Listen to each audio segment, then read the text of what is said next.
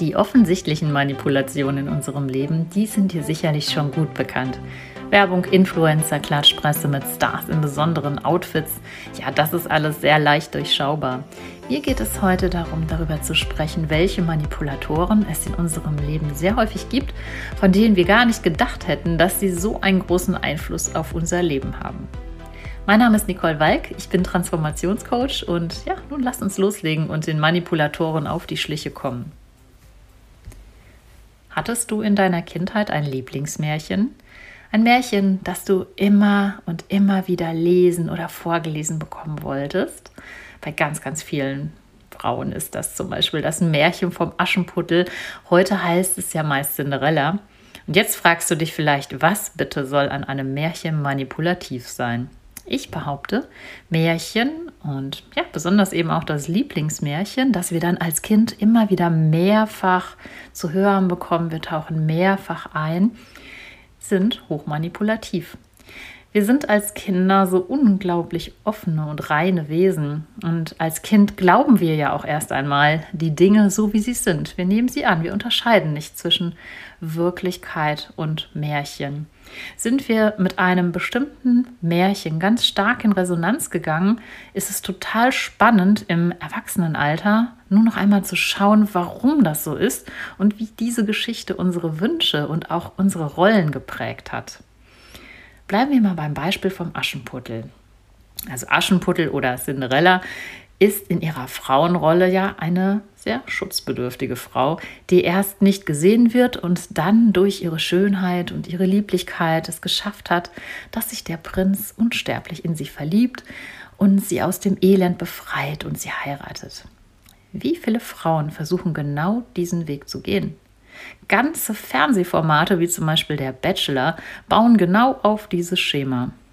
Nun, bei Cinderella ist es verhältnismäßig leicht, die Rolle zu verstehen und auch zu durchschauen. Bei anderen Märchen ist es nicht ganz so offensichtlich und in dem Fall rate ich dir, dass du dich erst einmal fragst, was genau hat dich denn so fasziniert an diesem Märchen? Denn häufig sind es Werte, die wir dann in unser Erwachsenenleben etablieren. Freiheitsliebe, Loyalität, Freundschaft spiegeln häufig auch die Werte der Charaktere deines früheren Lieblingsmärchens wider, was ja dann auch durchaus positiv sein kann. Ich finde das eine ganz, ganz spannende Reflexion und ja, es funktioniert tatsächlich mit jedem Lieblingsmärchen. Und gehen wir weiter in unsere Teenie-Zeit. Hier spielt jetzt das Fernsehen auch noch eine ganz große Rolle und manipuliert uns fröhlich durch den Konsum beispielsweise von Fernsehserien. Bei den Serien ist es ähnlich wie mit dem Lieblingsmärchen. Wir sind immer und immer wieder von neuem mit der Story konfrontiert. Was hier dann noch einen großen Unterschied macht, das ist, dass wir in der Regel mit einem der Darsteller oder der Darstellerin uns direkt identifizieren. Und meist hat erst diese Identifikation die Serie auch zu unserer Lieblingsserie gemacht. Wir haben dann mit dieser Person gelitten, mitgefühlt, haben uns vielleicht sogar modisch nach ihr orientiert, wollten sein wie sie und ja, hatten sie zum Vorbild. Vorbilder prägen uns, machen uns auch zum großen Teil zu dem, was wir heute sind. Und ich finde, da lohnt es sich wirklich einmal genauer hinzuschauen und ja, dass du dir da noch einmal Gedanken dazu machst, wer hat dich denn geprägt? Und diese These kommt übrigens nicht von mir, sondern die kommt auch aus dem Bereich des NLP, der neurolinguistischen Programmierung. Also NLP beschäftigt sich sehr mit dem, was uns prägt und wie unser Gehirn und unser Unterbewusstsein manipuliert wird. Der Vorteil ist, wenn du diese Manipulation durchschaust und feststellst, dass du in deiner Jugend ähm, ein aus heutiger Sicht zweifelhaftes Vorbild hattest, ja, dann kannst du dein Muster verändern. Was in deinem Leben funktioniert gut und was funktioniert nicht so gut und wie könnte das im Zusammenhang mit deinem vor früheren Vorbild stehen? Und welche Verhaltensweisen hatte dein Vorbild an den Tag gelegt und was davon hast du übernommen? Hatte dieses Vorbild vielleicht sogar einen Einfluss auf deinen beruflichen Werdegang? Es muss ja auch nicht gleich eine schlechte Manipulation sein, die dadurch ähm, erfahren wurde.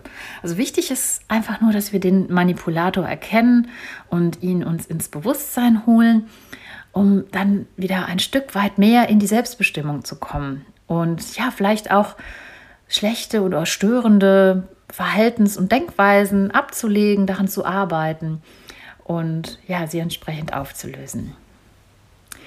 Kommen wir nun zu den Manipulatoren in unserem jetzigen Alter. Und ja, es sind immer noch die Medien. Wir meinen, zum Beispiel, wenn wir Nachrichten schauen, informieren wir uns über Fakten. Und dass es nichts mit Manipulation zu tun hat. Und wir selber entscheiden, was wir dazu denken. Ja, das ist leider nicht ganz richtig. Ähm, ist dir schon mal aufgefallen, wie sich das Wort Nachrichten übrigens zusammensetzt? Das finde ich nämlich auch sehr spannend. Wir sollen uns wohl nach etwas richten.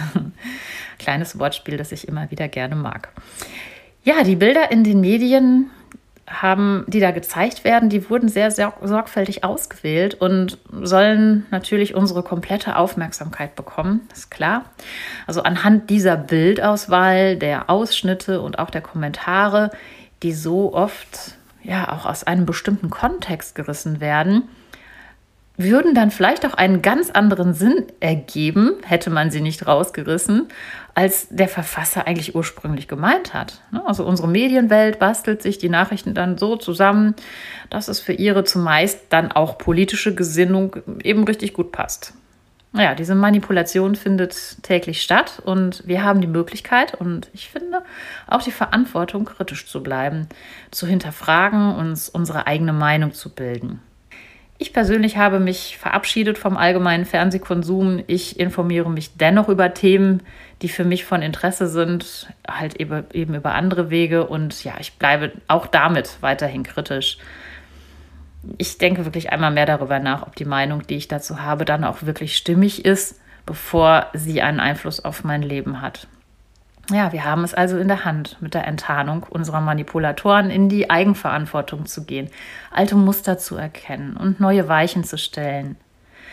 Sind dir schon ein paar Manipulatoren aus deinem Leben in den Sinn gekommen? Wenn du magst, dann kommentiere doch gerne mal diese Folge und wenn dir die Folge gefallen hat, lass mir sehr gerne eine positive Bewertung da. Das würde mich riesig freuen. Ich wünsche dir einen erkenntnisreichen Start in die neue Woche und bitte vergiss nicht das Allerwichtigste. Du bist einzigartig. Alles Liebe für dich, deine Nicole.